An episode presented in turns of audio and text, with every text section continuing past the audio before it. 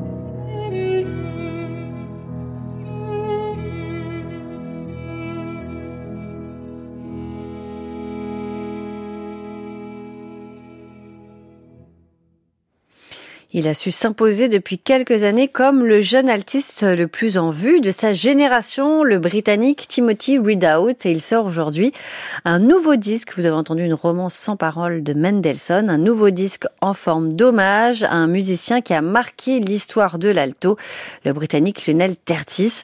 C'est un musicien dont on vous parle souvent. Dès qu'on vous parle d'alto et de Grande-Bretagne, c'est de lui dont on vous parle parce qu'il a commandé de multiples pièces pour son instrument, il a créé des arrangements, il a amélioré le niveau d'ensemble du jeu d'alto euh, par ses interprétations, par son enseignement. Et Timothy Ridaut nous dit que pour lui, c'est une grande source d'inspiration. Et donc, il a regroupé euh, sur deux disques des œuvres arrangées par le musicien, des pièces écrites pour lui ou même quelques petites compositions euh, de ses mains. Et parmi les œuvres écrites pour lui, il y a la première sonate de York Bowen. Ces deux musiciens donc étaient ensemble à la Royal Academy of Music. Ils y étaient professeurs et ils donnaient beaucoup de concerts tous les deux. Et c'est pour les récitals qu'ils euh, donnaient que Bowen a composé à l'âge de 20 ans la sonate pour alto, dédicacée donc à Lionel Tertis et qu'on entend ici par Timothy Ridout.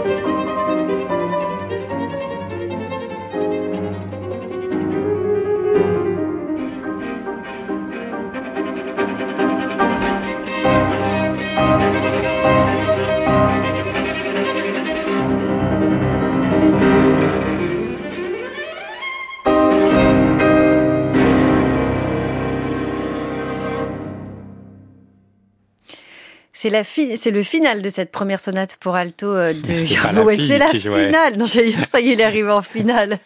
Timothy Ridout à l'alto et Franck Dupré au piano. Comme vient de me dire Rodolphe, Franck Dupré, on l'aime bien aussi. Mais oui, on a reçu régulièrement les disques Capoustine. Il y avait une, pas une intégrale, mais en tout cas tout un projet une anthologie. De, de, de, ce compositeur. Très bon pianiste et d'ailleurs c'est l'un des, alors je sais pas si c'est le pianiste attitré de Timothy Ridout, mais ils ont déjà enregistré ensemble cette sonate de Jörg Bowen créée donc en 1905 par Lionel Tertis et le compositeur Bowen au piano. D'ailleurs, il laisse euh, plusieurs pages pour l'alto, deux sonates, un concerto, une fantaisie pour quatre altos et une rhapsodie. Donc, euh, je ne sais pas si elles lui ont toutes été inspirées par Lionel Tertis, mais en tout cas, c'est à ce grand instrumentiste que Timothy Ridaout rend hommage dans ce double disque. C'est notre disque du jour à réécouter, à podcaster sur francemusique.fr.